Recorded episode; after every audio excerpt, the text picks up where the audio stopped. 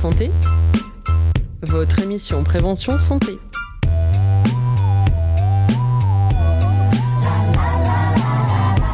Bonjour et bienvenue à tous sur Radio Pulsar. Il est 17h et c'est parti pour une heure de vulgarisation scientifique et d'interview avec l'émission À ta santé. L'équipe est prête et les invités sont installés pour les thèmes du jour, genre et sexualité. Dans cette première partie d'émission, nous parlerons des idées préconçues sur, sur la sexualité et nous commençons tout de suite avec Chloé qui va nous parler des préjugés autour de la sexualité des femmes. On parle souvent de sexiste et il est aussi présent au lit.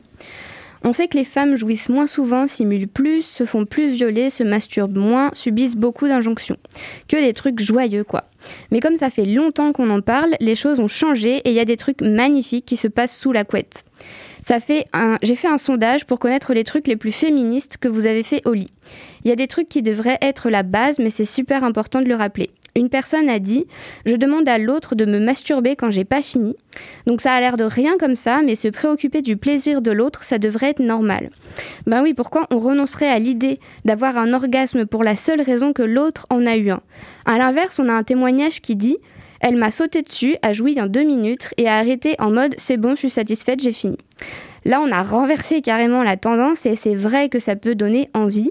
Et ça peut être OK à condition que ce soit ponctuel et consenti, bien sûr. Car les deux partenaires ne doivent pas jouir à chaque relation sexuelle, mais les deux devraient pouvoir éprouver du plaisir à part égale dans leur relation. Une autre chose qui revient souvent aussi, c'est la communication. Et vous avez raison. C'est peut-être ça peut être vraiment sexy de communiquer sur ses envies, de demander à l'autre ce, qui lui ferait plaisir. Car si on part du principe que toutes les femmes aiment la même chose, ça va pas aller bien loin. Et si on ne demande pas ce qui nous fait plaisir, on peut pas l'avoir. Après, j'ai pas eu beaucoup de réponses à mon sondage, mais il est totalement inspiré d'une vidéo de Swan Périssé. Allez voir sa chaîne d'ailleurs, elle est vraiment géniale. Et il y a aussi des pépites là-dedans. Ma préférée, elle l'a appelé le bisou magique. Donc une meuf a fait une fellation à son copain et il a joui dans sa bouche sans la prévenir. Ça lui a pas trop plu, alors elle a gardé le sperme dans sa bouche, est remontée comme pour l'embrasser et lui a rendu la pareille. Spoiler, ça a pas du tout plu au mec non plus. Parce que une personne, parce que personne n'a envie d'avoir ça dans la bouche sans être prévenu. Il est parti du principe que ça la dérangeait pas, elle aussi, donnant donnant. Et justement, pour savoir ce que ça fait d'avoir des fluides corporels dans la bouche, j'ai moi-même goûté ma cyprine. Parce que je vois pas pourquoi je demanderais à ce qu'on me fasse un cuni, à ce qu'il y ait la possibilité que quelqu'un ait ma cyprine en bouche, et je, si je suis pas capable de le faire, euh, faire moi-même pour me mettre à la place de l'autre. Et je ne suis pas la seule à avoir fait ça, car sur la même vidéo que je parlais plutôt de soins de périssé qui est trop bien, un gars a fait la même chose avec son sperme pour les mêmes raisons. Il l'a mangé pour savoir ce que ça fait. Et je trouve ça vraiment génial. Et sur ce, je vous invite toutes et tous, au moins une fois, à goûter vos fluides sexuels. Peut-on dire alors qu'il existe également des préjugés sur la vie des hommes? Et donc du côté des hommes, euh, c'est vrai qu'on parle moins souvent, mais ils subissent aussi des injonctions. C'est la masculinité toxique. D'après la société et des hommes et des mecs très gentils à qui j'ai demandé il y a une demi-heure, on demande aux hommes d'avoir des érections bien dures et longues, de pas faire du bruit, d'être fort et de prendre les initiatives pour être un bon coup. Ils devraient toujours avoir envie de baiser, mais de baiser, hein, parce que de faire l'amour, c'est trop romantique. D'ailleurs, on les prend souvent pour des gros obsédés, alors que eux aussi peuvent rêver de romantisme. Cette vision vient probablement du fait qu'on les pousse à penser qu'ils devraient être comme ça. Et on n'aurait pas cru non plus, mais beaucoup d'hommes n'ont pas d'orgasme avec leur partenaire. C'est le cas d'un quart des hommes selon Passage du désir et la moitié ont déjà, simulé au moins une fois un orgasme. Donc je pose ça là, mais il faudrait faire attention à pas inverser la tendance. Parce que maintenant que la sexualité des femmes s'est libérée, on y fait plus attention et c'est super. Mais est-ce qu'on communique encore assez? Est-ce qu'on demande assez aux hommes ce qui leur ferait plaisir? Ou est-ce qu'on part du principe qu'on sait ce qu'ils aiment grâce au porno? Parce que oui, le porno classique est orienté pour faire bander les mecs, mais est-ce que ce qu'on voit leur donne vraiment du plaisir dans notre réalité? On sait que c'est pas toujours le cas pour les femmes, mais est-ce qu'on s'est posé la question pour les hommes? Est-ce que rentrer à sec sans lubrifiant, c'est pas un peu douloureux parce que ça tire sur la peau du gland et ça peut faire mal? Est-ce que taper dans le fond c'est vraiment si agréable? Apparemment pas toujours. On m'a dit que ça donnait l'impression de se faire aspirer le pénis, donc pas ouf comme sensation. Et puis on parle beaucoup du clitoris à côté euh, du parle beaucoup du clitoris euh, côté femme et c'est vraiment cool. Mais est-ce qu'on en parle autant de l'anatomie masculine? Alors oui, on sait où se trouve le gland, les couilles, la prostate, mais il n'y a pas que ça. Par exemple, est-ce que vous savez où est le frein et comment s'en occuper? Parce que contrairement à ce qu'on pourrait croire, il ne fait pas que se rompre si on tire trop dessus. Il peut aussi être source de plaisir si on appuie dessus avec ce qui nous passe sous la main, du moment qu'on n'y va pas trop fort. Ça tourne vraiment en tutofellation cette chronique, c'est terrible. Aussi, est-ce que vous savez où se trouve le périnée et comment le stimuler? Eh ben, il est entre les testicules et l'anus et apparemment ça fait du bien quand on le masse. Alors ça se trouve, je suis en train de raconter des trucs évidents et tout le monde sait ça, mais en même temps, je dois faire une chronique sur les hommes. Je suis une femme, c'est compliqué, désolé. J'en profite pour dire que je parle que des femmes et des hommes car je suis ni trans ni non binaire ou autre, donc je ne saurais pas m'exprimer sur ça. En tout cas, après la libération sexuelle des femmes, ça devrait être autour des hommes. On devrait, se on devrait plus se préoccuper de leur bien-être en dehors des clichés virilistes. Par exemple, on pourrait demander ce qui leur plaît ou non, ne pas les laisser tout faire, comprendre que leur libido n'est pas toujours aussi présente qu'on le pense, prendre des initiatives et plein d'autres choses que j'oublie. En tout cas, la prochaine fois que vous coucherez avec votre homme, essayez de mettre des pétales de rose sur le lit, je suis sûre qu'il sera agréablement surpris. Merci beaucoup Chloé. Afin d'obtenir un point de vue plus professionnel sur le sujet du jour, genre et sexualité, Chloé reçoit un sexologue, Monsieur Arlin. Bonjour Philippe Arlin, vous êtes sexothérapeute à Poitiers. Merci de nous rejoindre aujourd'hui pour répondre à toutes nos questions. Bonjour. Pour nos auditeurs aujourd'hui, pouvez-vous expliquer brièvement en quoi consiste le métier de sexothérapeute? En gros, je suis un bobologue du sexe, c'est-à-dire que je me préoccupe de tout ce qui, en dessous de la ceinture et quelquefois un peu au-dessus, quand on se rappelle qu'on a des zones érogènes, peut euh, mal fonctionner ou euh, pas forcément fonctionner tel qu'on l'entend et on peut y rencontrer. Ça va des douleurs en passant par les pannes. Et moi, j'ai un peu envie de répondre à la chronique de, juste avant, c'est-à-dire que euh, je fais partie des gens qui vont casser les illusions où on dit que euh, beaucoup plus d'hommes jouissent que les femmes. Eh ben, on va apprendre une chose ce soir grâce à moi, c'est que c'est totalement faux. Ça n'est vrai que parce qu'on confond éjaculation et jouissance chez l'homme, ce qui n'a rigoureusement rien à voir. Mais comme les pauvres hommes, ils n'ont pas connu autre chose, ils s'imaginent que parce qu'ils éjaculent, ils jouissent. Eh ben non. La bonne nouvelle ou la mauvaise nouvelle pour eux, c'est que le plaisir, c'est autre chose. Il y a le plaisir ressenti au moment de l'éjaculation, mais la jouissance, c'est quelque chose de bien plus complexe qui peut prendre en compte tout le corps, et c'est un peu comme un orgasme féminin. Et là, je pense que si on étudiait les chiffres de qui a réellement un orgasme, je pense que les femmes seraient bien plus en tête que nous. Eh bien, je ne savais pas. Mais du coup, puisque vous avez parlé justement de la chronique de Chloé, je voulais savoir, en tant que sexologue, euh, que pensez-vous de la question des préjugés autour de la sexualité des femmes et des hommes? Bah, Ce que j'en pense, évidemment, je ne suis pas d'accord parce que c'est ce qui vient. Alors, quelque part, si je suis de mauvaise foi, je vais vous dire je suis d'accord parce que moi, ça remplit mon cabinet, ça me permet de gagner ma vie. Mais dans la réalité des faits, si je fais mon boulot, je le fais parce que j'aime ça. Et je me rends compte que les gens se foutent en l'air dans leur sexualité, dans le sens ils se la gâchent, ils ne euh, se permettent pas de s'y épanouir à cause de préjugés, de présupposés, à cause du fait qu'on attend l'autre dans un rôle, dans une définition qui n'est peut-être pas celle dans laquelle lui ou elle ont envie d'être. Et que, effectivement, dans ce qu'a dit la chronique tout à l'heure, ce qui est important, c'est d'interroger l'autre tout le temps, en permanence, de, quoi on a envie, et puis pas une fois pour toute la relation régulièrement, parce que l'envie, c'est quelque chose qui change. Il vous viendrait pas l'idée de manger le même plat tous les jours, alors pourquoi vous faites la même chose en sexualité? L'envie, c'est quelque chose qui est lié à ce qu'on a vécu dans la journée, à ce qui se passe autour de nous, à ce qu'on a eu dans la tête, à la manière dont notre partenaire va être habillé. L'envie, c'est un truc qui s'écrit au présent et on a un peu trop tendance à le décliner au plus que parfait.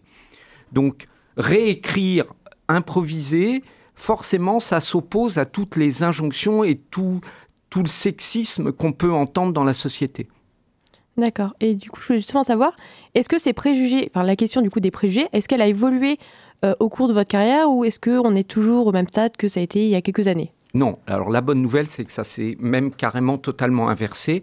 Euh, j'ai commencé à travailler en tant que sexologue dans les années 2000 en année 2000 très exactement. Et là, on était encore dans une vraie division entre euh, la sexualité des hommes et la sexualité des femmes, et quelque chose qui communiquait pas très bien. Aujourd'hui, cette vraie division, on la retrouve au-dessus de 30 ans. Mais en dessous, euh, les, jeunes, ceux qui viennent me voir, qui ont entre euh, 18 et 30 ans, sont complètement dans un questionnement de ça, dans une remise en cause. Et il y a des choses assez extraordinaires qui viennent se dire euh, sur mon divan, puisque c'est aussi un divan que j'ai. Euh, et ça me rend, moi, très optimiste de ce qui est en train de, de, de se mouvoir. Mais ça veut dire faire bouger toutes les rigidités de ceux qui sont encore tenants de notre société et tenants des principes. Et du coup, je voulais savoir, euh, on a parlé justement là des préjugés chez les hommes et les femmes, Ouais. mais je suppose que en tant que sexologue, vous devez sans doute aussi intervenir autour des questions euh, identité de genre ou orientation sexuelle. Est-ce que ça vous arrive justement? Alors, euh, ça m'arrive d'autant plus que dans mes spécialisations, euh, je suis euh, spécialisé pour tout ce qui est question de genre et je reçois beaucoup de personnes en questionnement sur leur identité, leur transidentité, peu importe. que ça soit la question queer, que ça soit la, question de genre, euh, c'est pour moi des véritables questions qui ne doivent pas être éloignées de la notion de sexualité et sur lesquelles je travaille beaucoup dans mon cabinet. Donc oui, j'entends énormément de choses et euh, je mesure tout le travail qui reste à faire dans ce domaine parce que là, je ne parlerai pas d'avancée comme j'en ai parlé tout à l'heure sur la sexualité homme-femme. Et justement, avec cette identité de genre, est-ce qu'il y a des préjugés qui vont euh, apparaître plus pour les personnes qui sont du coup trans ou non binaires qu'on ne verrait pas forcément pour euh, des hommes ou des femmes? Ou est-ce qu'on a les mêmes types de préjugés qui euh, les affectent tous? Les, préjugés sont toujours sexistes. Une fois qu'on a compris ça, il y a toute une complexité qui peut se tisser parce qu'on veut définir l'autre dans un genre, euh, comme si on avait besoin de projeter à tout prix euh, un sexe sur l'autre pour juste pouvoir positionner le sien, pour ou contre. Mais là, ça vient évidemment tout questionner. Et ce qui est intéressant dans, dans les personnes qui aujourd'hui font le choix euh, d'être non binaires, de ne pas choisir un sexe, c'est les questions qu'ils renvoient aux autres. Et, et je pense que c'est ça qui est important, c'est de montrer comment nos propres définitions du genre ne tiennent pas la route et qu'on a en face de nous un être humain avant d'avoir un mâle, une femelle ou un homme ou une femme. On a un être humain et que peut-être que ça suffit on pourrait peut-être juste se définir en tant qu'individu et euh, partager nos ressentis individualisés. D'accord. Et du coup, justement, en dehors de cette question du coup des préjugés liés à la sexualité, euh, on a vu qu'un un pouvait intervenir dans le cadre de la santé sexuelle. Mais euh, est-ce que vous pouvez nous parler juste un, un peu plus de quelle est votre activité à propos de ça? Alors, euh, mon activité à propos de ça, alors aujourd'hui, il y en a une. Dans le, passé, elle était essentiellement de, de participer à la lutte contre le VIH, ce qui est complètement d'actualité aujourd'hui. Je vous le rappelle qu'on est le 1er décembre. Et euh, la santé sexuelle, c'est aussi comprendre comment la sexualité nous fragilise et peut nous mettre en danger, non pas parce que la sexualité est dangereuse, mais parce que la sexualité, quand elle n'est pas euh, encadrée, quand elle n'est pas euh, vécue euh, dans, des conditions harmonieuses, elle peut nous amener à avoir des conduites à risque. C'est-à-dire que si je suis dans une relation, j'ai peur de perdre mon partenaire, si je lui dis non ou si je lui refuse un rapport, ou si je refuse d'avoir un rapport non protégé, je vais me mettre en danger au nom du relationnel, de l'intime, etc. Donc la sexualité, elle a un enjeu. Plus elle va être harmonieuse, plus je vais me respecter et plus je vais forcément respecter mon corps et ma santé. Moins elle sera harmonieuse, moins elle sera consentie, moins elle sera partagée et plus je risque de me retrouver dans des situations qui mettent ma santé en danger. D'accord. Et est-ce que par rapport à ça, vous arrive de travailler avec d'autres professionnels de santé, justement euh, pour certains de vos de certains cas? Il m'arrive d'intervenir euh, dans des collèges, dans des lycées, pour euh, e- expliquer justement le rapport entre euh, justement l'équilibre, la, la liberté, le consentement et justement la santé sexuelle. Comment, en ne se respectant pas, on peut se mettre en danger? Pas uniquement sexuellement, au niveau de notre santé, euh, comment il est important de, de- prendre en compte son corps, de mieux le comprendre. Comprendre son corps, c'est comprendre ses fonctionnements de plaisir, mais c'est comprendre aussi ses risques en termes de maladie. Voilà, c'est informer, euh, participer, et j'interviens quand on me le demande, euh, oui, pour éventuellement former des gens sur la prévention, santé, les risques. D'accord. Et du coup, ce que vous faites du coup dans les li- collèges, lycées dont vous avez parlé, c'est justement de l'activité de euh, d'éducation sexuelle, Ouais. c'est ça? Bah, c'est plutôt d'éducation à la santé sexuelle. On va- D'accord. C'est un peu comme cette émission, exactement. D'accord, oui, donc c'est d'accord, je vois. Et du coup, je voulais savoir, alors on a parlé justement un peu de thérapie, enfin de, de votre activité, mais en quoi consiste exactement une thérapie justement avec un sexologue? Alors, euh, ça va être très vaste, ça va dépendre de ce pourquoi on vient le consulter, mais euh, le postulat d'un sexologue dans ma position, c'est-à-dire que je suis psychologue de formation et sexologue, le postulat, c'est que la difficulté en sexualité, elle est rarement liée à des causes physiologiques. Ou si elle est liée à des causes physiologiques, il faut savoir les reconnaître et orienter vers un spécialiste. Et il y en a, ça peut être le gynéco, ça peut être l'urologue, ça peut être différents spécialistes, où là, on met en cause la santé du corps. Mais bien souvent, ce qui dysfonctionne en sexualité, c'est notre rapport entre notre tête et notre corps, c'est entre ce qu'on veut et ce qu'on s'autorise, entre ce qu'on pense et ce qui est la vérité de ce qu'on expérimente. Et le, travail du sexothérapeute, c'est une espèce de réconciliation entre la tête et le corps, entre la tête et la braguette, si on peut dire, euh, et permettre que ce qui se passe à l'horizontale ne vienne pas heurter pleinement euh, ce qu'on essaye de développer quand on est à la verticale, réconcilier l'individu. Donc ça peut prendre du temps, parce qu'on va déconstruire euh, les erreurs, les fausses pensées et essayer de remettre quelque chose de plus équilibré, de plus, de plus aidant. Ben, du coup, je vous remercie pour avoir répondu à toutes mes questions et au revoir. Eh ben, merci, au revoir à vous. Merci. Brassens dénonçait déjà le sexisme dans la sexualité, en disant que 95 fois sur 100, les femmes ne sont pas satisfaites au lit. Pas besoin d'en dire plus, ça a pas mal changé aujourd'hui. Même si les couplets sont d'un autre temps où les préjugés étaient plus présents, nous écoutons, nous écoutons tout de suite son titre 95%.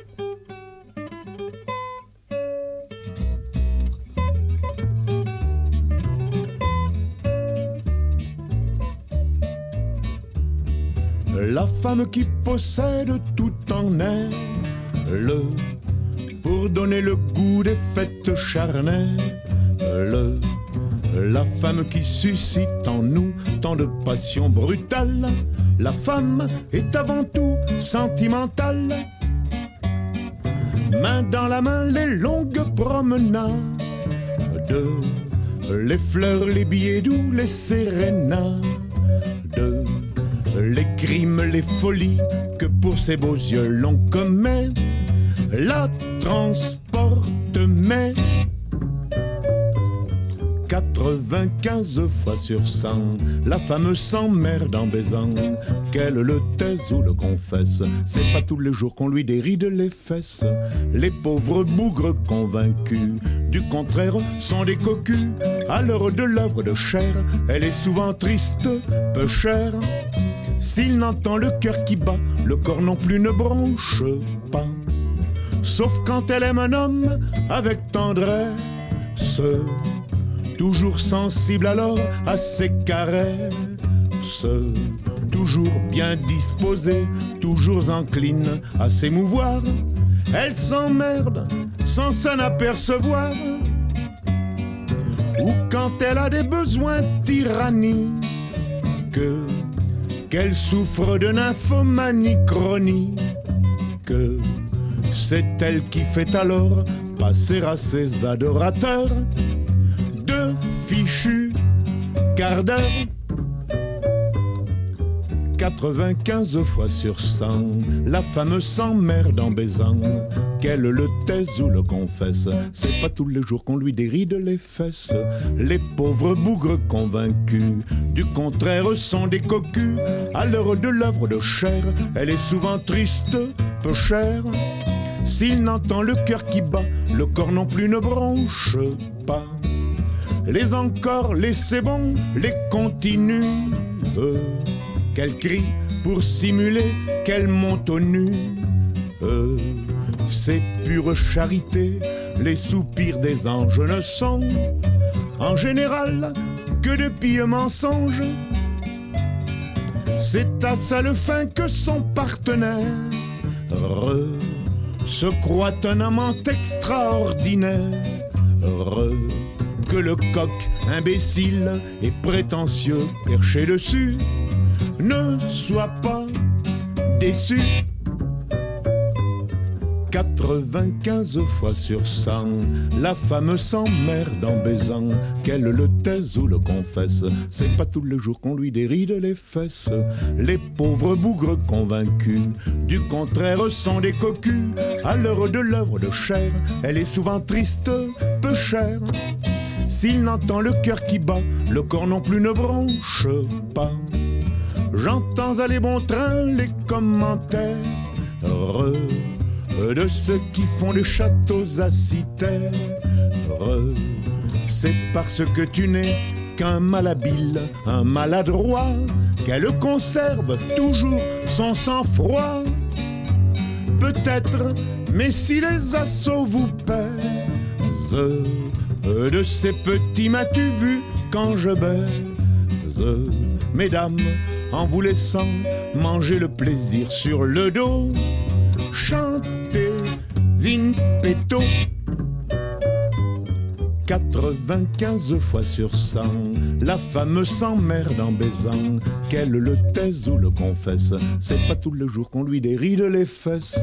Les pauvres bougres convaincus, du contraire, sont des cocus. À l'heure de l'œuvre de chair, elle est souvent triste, peu chère. S'il n'entend le cœur qui bat, le corps non plus ne branche pas. Et nous voici de retour. Et on enchaîne directement sur un sujet des plus tabous, mais Morgane a décidé de briser le mur et de nous parler de l'influence de la pornographie. Quand on parle de cinéma, la limite entre la réalité et la fiction est claire.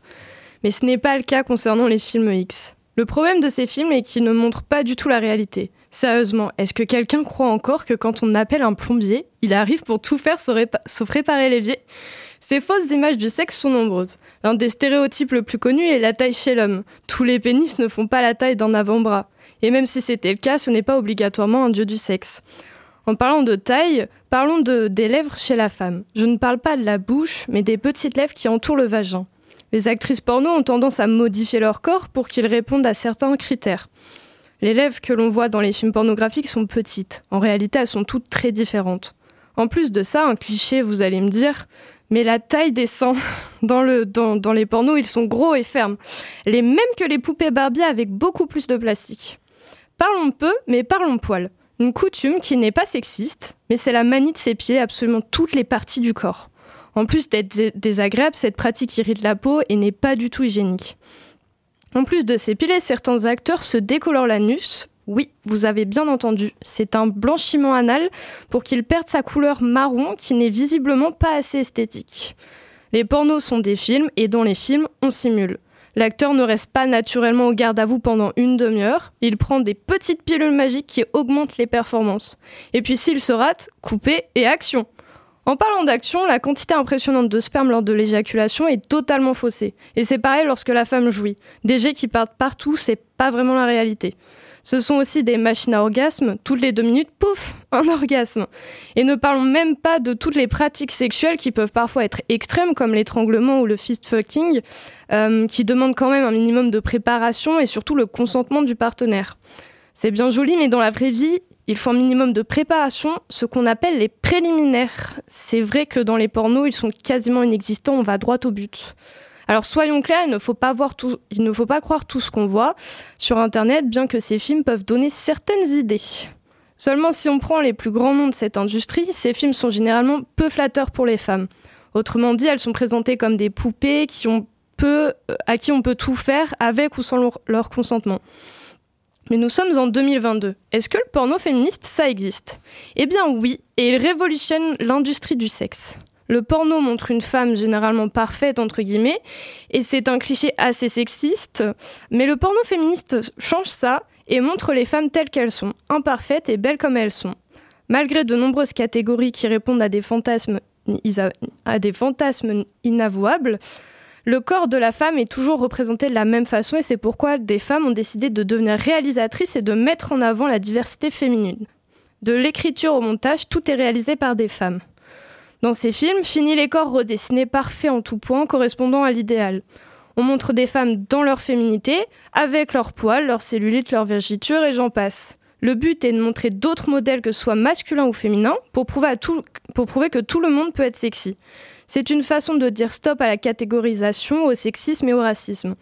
Ce type de porno dénonce aussi un poids sur les épaules des femmes. Avec les pornos, on apprend qu'il faut être belle comme, les mannequins. Blonde, mince, 1m80, il faut être Miss France en soi.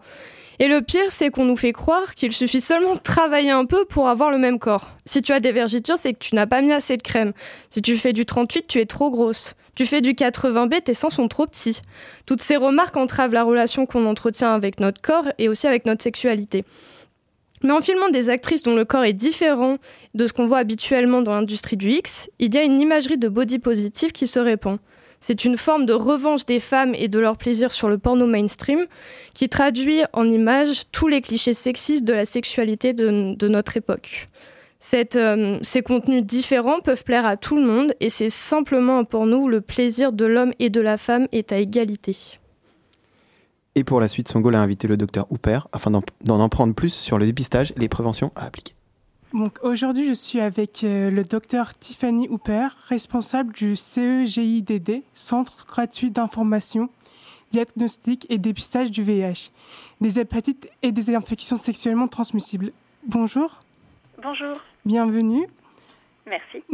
Est-ce que, pour commencer, est-ce que vous pouvez me présenter euh, l'émission du CJ alors, l'émission du CGID, c'est en fait d'accueillir toute personne sans stigmatisation, de façon anonyme éventuellement, mais on peut être nominatif. C'est un accès où on est principalement accueilli par une secrétaire dans le site principal, mais globalement, on peut aussi poser des questions sur Internet. Donc, il y a la possibilité éventuellement de ne même pas avoir de contact physique avec euh, un professionnel de santé. Vous allez être accueillis pour soit quand on a besoin, on a des questions sur notre sexualité afin de bénéficier d'un dépistage, ou alors plus largement quand on a des questions sur l'ensemble de la sphère de notre santé sexuelle. Parfois, ça peut être parce qu'on a des douleurs, parfois parce qu'on a des, des gènes, parce qu'on a subi des violences, parce qu'on a des soucis par rapport à des prises de toxiques en lien avec éventuellement sa sexualité, ou parce qu'aussi on a des besoin ou besoin d'information ou d'accompagnement sur une contraception. Donc, globalement, comment se passe une consultation au CJ Quels sont les principaux dépistages qui sont faits, les analyses? En fait, il va toujours y avoir un entretien. C'est différent en fait d'un centre de laboratoire où la personne vient avec une ordonnance et où il n'y a pas d'échange avec le laborantin. Ici, il va y avoir un entretien où on va rechercher les éventuelles prises de risque. Donc ça va être vraiment une discussion entre la personne qui va venir et le professionnel de santé qui le reçoit. Au terme de ces échanges, on va établir différentes prises de risque et en fonction de ces prises de risque, on proposera un dépistage. Le dépistage peut comprendre la recherche du virus HIV. Euh, On va faire le point éventuellement sur les hépatites A, B en fonction de l'état des vaccinations, C en fonction des prises de risque. On fait le point éventuellement sur la syphilis en fonction de certains facteurs de risque. Et après, on va rechercher les infections génitales basses, chlamydia, gonocoque, mycoplasme. Et en fonction des pratiques sexuelles, on peut le rechercher au niveau de l'urine, au niveau vaginal chez la femme, mais aussi sur les autres sites en fonction de certains points d'appel, gorge, anus, pour les hommes comme pour les femmes. Donc, euh, euh, est-ce que le comportement à risque euh, est différent entre les femmes et les hommes? C'est-à-dire que, enfin, vous faites pas les mêmes analyses de dépistage comme c'est pas les mêmes pratiques? Non, voilà. Après, euh, on peut avoir des, hommes et des femmes qui peuvent avoir aussi des pratiques qui se ressemblent ou pas, et même si elles se ressemblent, on n'aura pas forcément le même dépistage. Par exemple, pour un couple hétérosexuel, euh, l'homme va plutôt proposer un prélèvement urinaire et à la femme un prélèvement vaginal, alors qu'au final, c'est le même couple, avec les mêmes prises de risque. Donc voilà, parfois, il y a des petites particularités. Donc, euh, au sein du centre, il y a aussi des psychologues, des sexologues ou même une assistance sociale il y a éventuellement, euh, s'il y a des besoins spécifiques, on va réorienter vers nos collègues assistants sociaux, en effet. En cas de la découverte d'une symptomatologie de stress, d'anxiété ou d'état dépressif, on peut orienter vers euh, ma collègue Sandra Ruiz, qui est psychologue ici, pareil pour des entretiens gratuits et anonymes. Et dans certains cas, je peux aussi les orienter à l'extérieur, euh, en libéral, notamment avec euh, le protocole Écoutez-moi. En fait, sur ordonnance, on peut prescrire 10 séances avec une psychologue et la personne va, avec cette ordonnance, prendre contact sur des sites référencés et ça va être euh, gratuit et accessible sur les 10 premières séances de psychologue. D'accord. Et par exemple, si la personne qui s'est fait dépister est par exemple testée positive au VIH, par la suite, comment cette personne est prise en charge? En fait, il va y avoir euh, logiquement un retour des résultats, d'accord, à la personne. La personne va être reçue en entretien et on va lui expliquer son résultat. une fois qu'on a euh, fait les tests, généralement, pour nous, on a toujours la confirmation parce qu'en fait, on a prélevé plusieurs tubes de sang. Donc le laboratoire va faire la recherche, l'ELISA, le Western Blot. En fait, il va faire ses plusieurs contrôles, si vous voulez, sur la même série. On va l'inviter à revenir en fonction si on a déjà des signes en faveur d'une infection active avancée.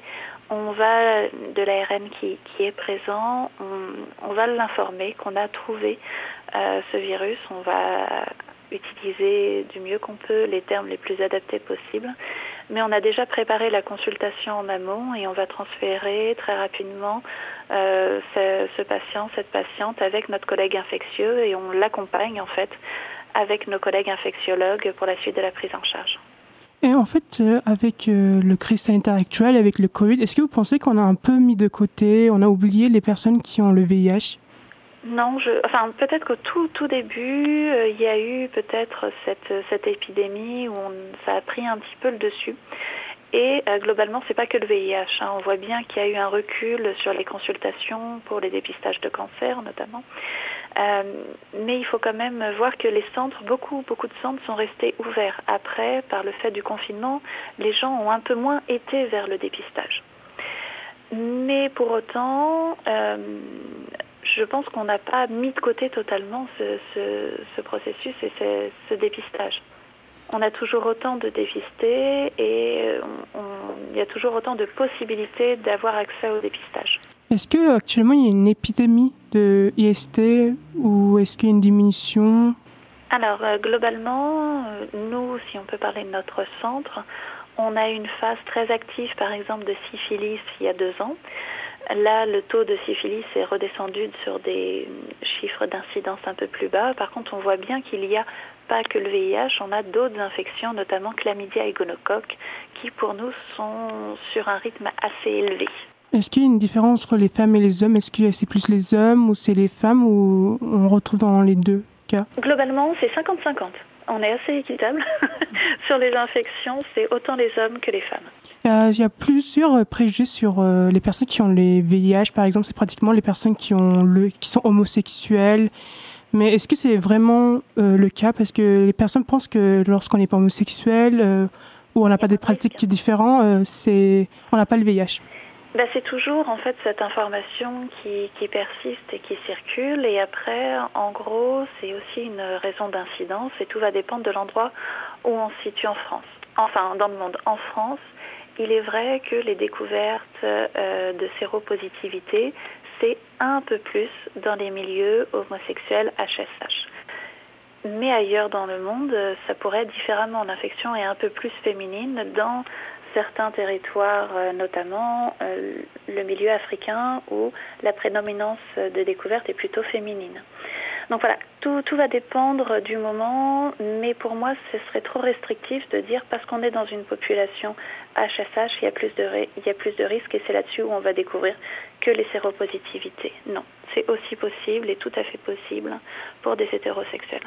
Est-ce que vous conseillez d'aller se dépister même si on se protège euh, avec une préservative Alors, après, il faut savoir si on se protège et qu'on se protège bien ou si parfois il y a eu des loupés. Et en gros, pour nous, vraiment, c'est de se faire dépister euh, quand on a mal mis le préservatif, quand il y a eu un incident de préservatif ou quand on a un doute. D'accord?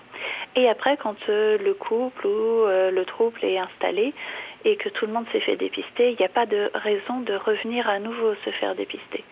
Ce qui est important, c'est de faire le point et de faire le point régulièrement, notamment en cas de nouveaux partenaires. Euh, les traitements donnés sont pris en charge par la sécurité sociale? Oui, entièrement. Et est-ce que, euh, pour une dernière question, comment lutter contre les IST en général? Alors, je ne suis pas sûre qu'il y a euh, une bonne ou une mauvaise façon exactement, mais en tout cas, il y a plusieurs moyens de prévention qui existent maintenant à notre disposition. Et globalement, je pense que la méthode la plus sûre et la seule qui est vraiment, vraiment validée, c'est de vérifier et se, dépister. Parce qu'après, tous les moyens de prévention, les protections mécaniques, peuvent parfois être mal mises ou avoir des loupés, et du coup, on pourrait avoir une infection, pas forcément VIH, hein, mais une autre infection, comme chlamydia ou gonocoque, et passer un peu au travers. Et vu qu'elles ne sont pas toujours symptomatiques, on pourrait être porteur sans avoir de signes de douleur, de brûlure ou d'écoulement. C'est pour ça qu'il reste vraiment indispensable de venir se faire dépister. Donc moi, si j'avais un conseil, c'est de se faire dépister régulièrement. Si on a des partenaires multiples à l'année, plusieurs fois par an, au moins deux fois par an si on est à plusieurs personnes à l'année et à chaque installation de nouveaux couples, éventuellement faire le point ensemble avant d'arrêter le préservatif. Si j'étais un homme. Dans cette balade que nous allons écouter, Diane Tell propose une autre vision des hommes, plus romantique et loin des clichés. Car le sexisme touche aussi les hommes en leur imposant une masculinité toxique. Elle nous montre que leur sexualité n'est pas toujours rose non plus.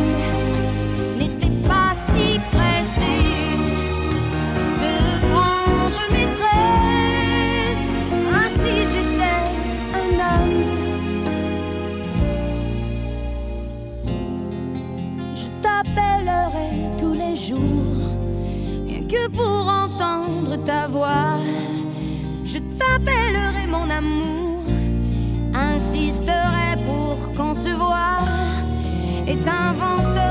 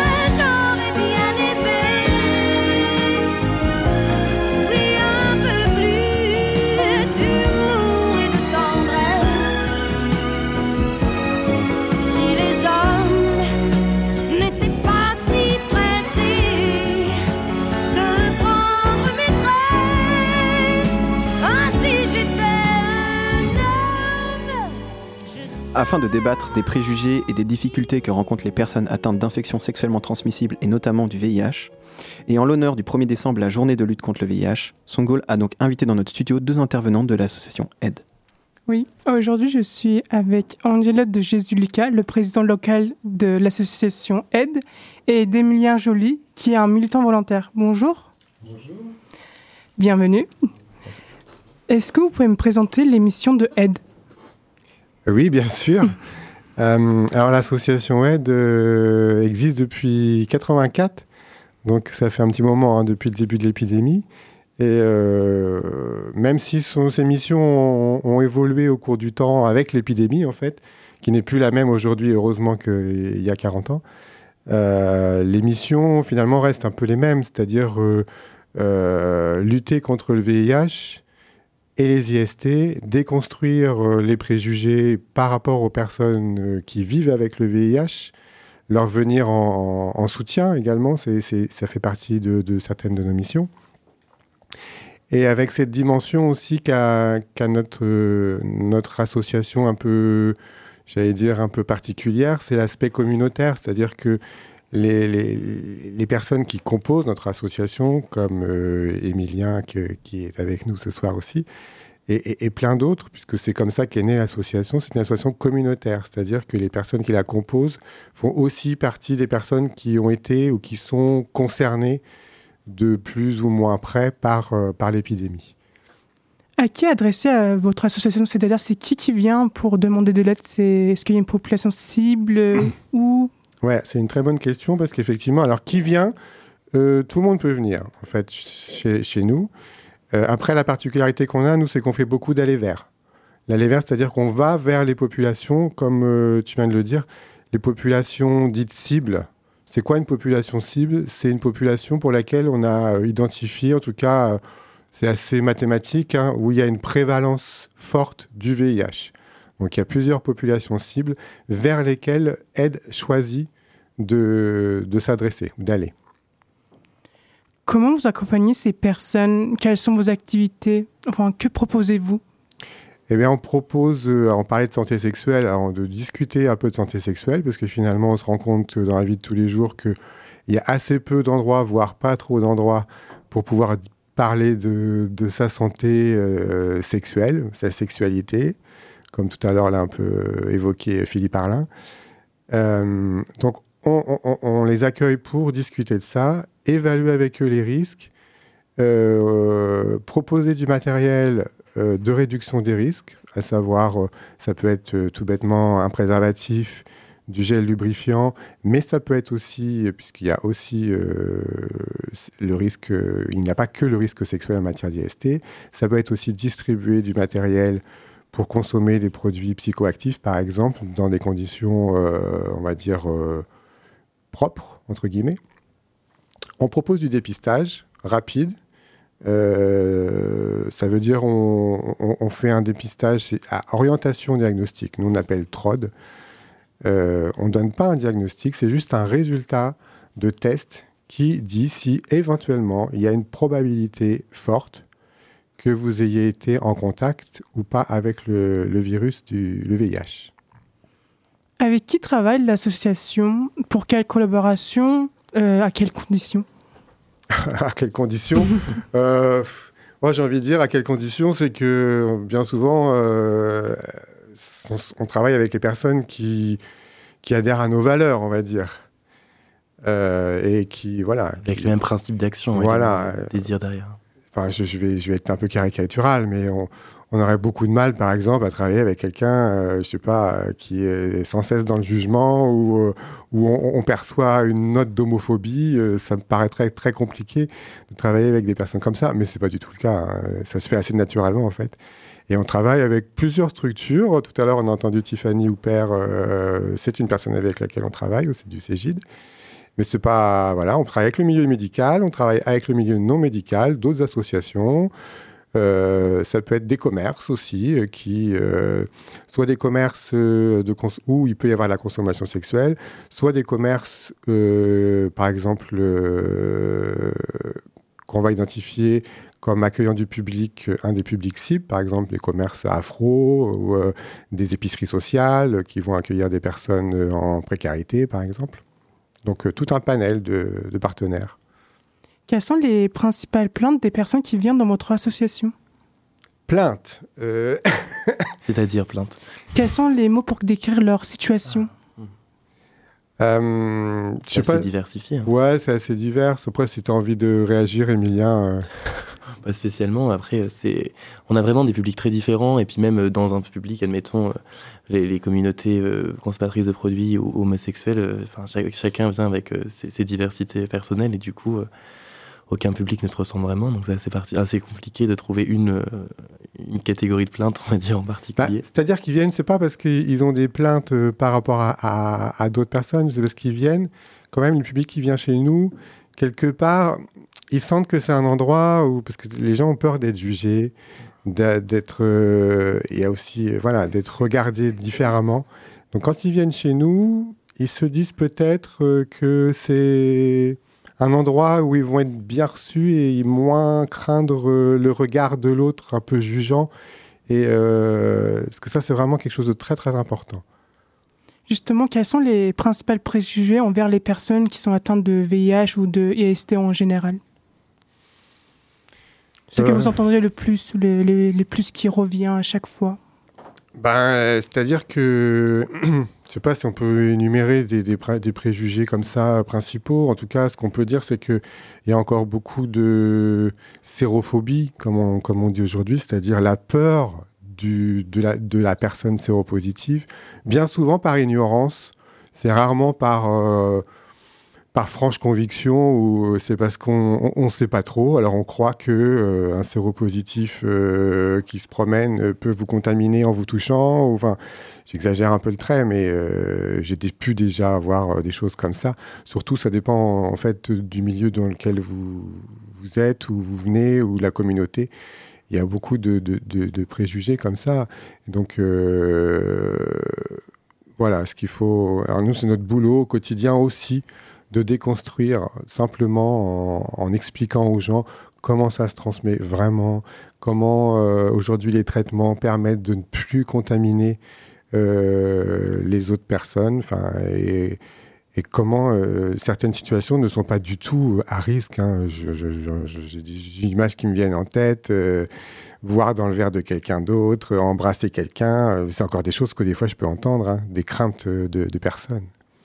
Qu'il faut noter aussi, c'est que aujourd'hui, les séropositifs n'ont pas accès à tous les métiers non plus. Ça, c'est un préjugé qui reste encore euh, beaucoup. Il y a certains métiers, notamment de l'armée, qui ne sont pas accessibles aux séropositifs. Donc il y a encore des choses qui persistent contre les séropositifs. Donc, euh, une personne qui est atteinte du VIH peut continuer une vie normale, on peut le dire? Un séropositif, ouais, a la même vie que n'importe qui, avec malheureusement un traitement pour toute la vie, mais euh, qui lui permet d'avoir la même vie que n'importe qui, avec la même euh, espérance de vie aussi.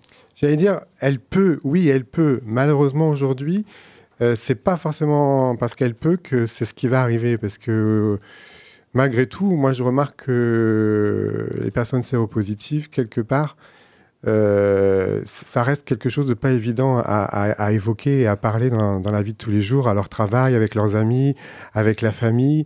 Ça reste quand même quelque chose de, difficile. Euh, et donc, j'en rencontre souvent qui finalement, je m'aperçois qu'elles vivent avec, elles vivent avec ce, cette espèce de secret que, dont elles ne parlent pas comme on peut parler de d'autres maladies. Eh ben, dire qu'on est diabétique, ça pose a priori pas trop de problèmes dans la vie de tous les jours. Alors que finalement, euh, le diabète aujourd'hui, euh, par rapport à, à- au VIH, je suis pas sûr que ce soit une, une maladie euh, moins grave. hein. D'accord. Emilien, vous êtes bénévole? Oui, c'est ça. Pourquoi devenir bénévole dans Aide? Eh ben, euh, parce que euh, c'est important, tout simplement, j'ai envie de dire, en tout cas à mes yeux. Euh, j'avais 18 ans quand j'ai poussé la porte de aide et c'était des désirs de faire avancer les choses et de me rendre compte que euh, j'ai beau euh, regarder n'importe quelle vidéo sur internet qui parle de VIH, bah, c'est pas ça qui fera avancer le combat et que en poussant la porte de je me suis rendu compte qu'il y a encore beaucoup de travail à faire, notamment dans ce- bah, notre génération, les étudiants, où on a euh, de moins en moins de prévention. Donc euh, aller à aide, c'est aussi euh, rencontrer euh, toutes les personnes qui sont touchées de près ou de loin par, euh, par euh, la maladie, et, enfin, par n'importe quelle IST, et aussi se rendre compte des réalités des choses et, euh, Et en tout cas, j'ai l'impression d'être utile quand je suis à Aide. On a l'impression de faire des choses qui servent à, qui servent à quelque chose. Et, euh, et c'est peut-être pour ça. Du coup, quels sont euh, les devoirs d'un bénévole dans l'association? Bah, des- les devoirs, vraiment en termes de devoirs, ça va vraiment justement d'être non jugeant et d'être bienveillant, d'accueillir tout le monde, de se montrer euh, euh, tolérant et, euh, et à l'écoute de tout. Et après, c'est on va dire le seul devoir. On n'a pas non plus, euh, je sais pas, Angelo, tu vas peut-être pouvoir compléter, mais on n'a pas non plus de devoir précis, à part si ce n'est de faire avancer à notre échelle auprès du public. Oui, bah c'est ça, tu l'as dit. Enfin, c'est la seule chose entre guillemets obligatoire, c'est absolument de respecter les valeurs de l'association et qui font partie. Enfin, mais c'est tellement évident la bienveillance, le non-jugement, la confidentialité. euh, Enfin, il y, a- il y a tellement de choses. Être ouvert à l'autre. Enfin, et, euh, voilà, c'est. Mais voilà, euh, Emilien a parfaitement répondu. Et euh, si je peux rajouter, c'est vrai qu'Emilien, il est arrivé il y a deux ans. Je, je sais pas, peut-être j'ai le souvenir en fait de t'avoir accueilli. Enfin, j'étais là, on avait discuté, et c'est vraiment une vocation parce que à, à peine 18 ans, c'est quand même assez rare qu'on franchisse les portes d'une association comme la nôtre pour devenir militant, aide à la sortie du lycée. Quoi, j'ai trouvé ça incroyable. Donc euh, voilà. Merci. Mais du coup, si je peux rebondir là-dessus, moi, de, mon expérience après deux ans dans Aide, je regrette pas du tout d'avoir poussé la porte à 18 ans. Et euh, vu que là, je m'adresse surtout à des étudiants, je pense, à Radio Pulsar, je, n'hésitais pas vraiment à pousser la porte de Aide, même si pas forcément dans un but premier euh, d'y être militant. Alors moi, c'était mon, mon, but, j'ai voulu être bénévole, c'est pour ça que j'ai poussé. Mais c'est une très belle expérience humaine et, euh, et on sait pourquoi on y va et on, on, en- sort toujours grandi. Ben, on n'en sort pas d'ailleurs, moi je suis pas encore sorti, mais, mais on y reste et on, on- on y est grandi. Vous êtes en manque de bénévoles? Pas particulièrement, on est jamais. Enfin, mais après, je veux dire, euh, on- tout le monde est bienvenu, euh, on- parce que en fait, euh, la- c'est à l'image de la vie de tous les jours. Ça change, les gens viennent, notamment quand ils sont étudiants, ils peuvent avoir une vie. alors, il y a les études qui sont pas, ça se passe sur Poitiers, mais après les études, peut-être qu'ils partent. C'est normal, ça fait partie de la vie. Donc, il peut y avoir un turnover. Donc euh, nous, on- on- s'il y a des gens qui ont envie de s'investir et qui frappent euh, chez nous, ils sont les bienvenus. Il n'y a pas de manque précis, on dit là il faut absolument qu'on en ait plus parce qu'on n'a pas assez de monde, mais euh, s'il y en a de plus, on, on est preneur. Il y en a une bonne équipe là. Là on est, on moment. est pas mal, ouais. À Poitiers, on n'a pas à se plaindre. Est-ce que vous pensez qu'il y a assez de sensibilis- sensibilisation, de prévention contre le VIH Ah, si vous me posez la question, euh, je vais vous dire qu'a priori non, parce que moi j'entends encore beaucoup de choses euh, qui sont tellement évidentes pour nous et, euh, et, même des choses qui, qui nous semblaient acquises à un moment donné, quand je suis arrivé dans l'association il y a 7-8 ans. Et je me rends compte que les nouvelles générations, eh ben, il y a tout à refaire parce qu'il y a quelque chose qui ne s'est pas passé. mais je vous le disais tout à l'heure, hein, la, santé sexuelle ou la sexualité même, ouais, c'est vraiment pas des sujets. Enfin, c'est pas à l'école qu'on vous en parle tellement, c'est pas au sein de euh, votre famille. euh, donc, il faut, c'est vraiment un sujet où il faut se débrouiller un peu, alors que ça concerne vraiment tout le monde. Est-ce que vous allez dans les écoles pour justement intervenir et faire un peu d'éducation sexuelle Non, alors Ed euh, doit faire des choix. hein, et euh, nous, on prend le parti d'aller vers les populations pardon, qui ont déjà entamé euh, une, euh, une, comment, une sexualité. Et donc, on parle plutôt de réduction des risques que prévention, en fait. Une dernière question. Comment vous financez vos activités? Comment vous continuez à exister?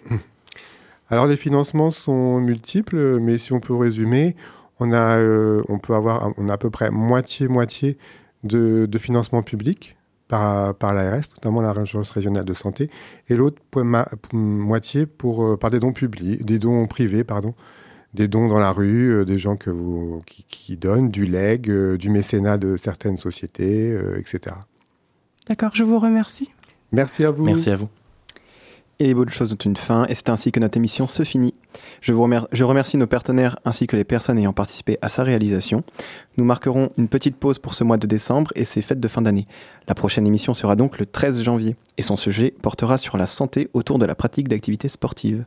Nous nous quittons donc en musique avec la chanteuse Getch Patty et son titre Étienne qui décrit de manière très suggestive une relation sexuelle libérée.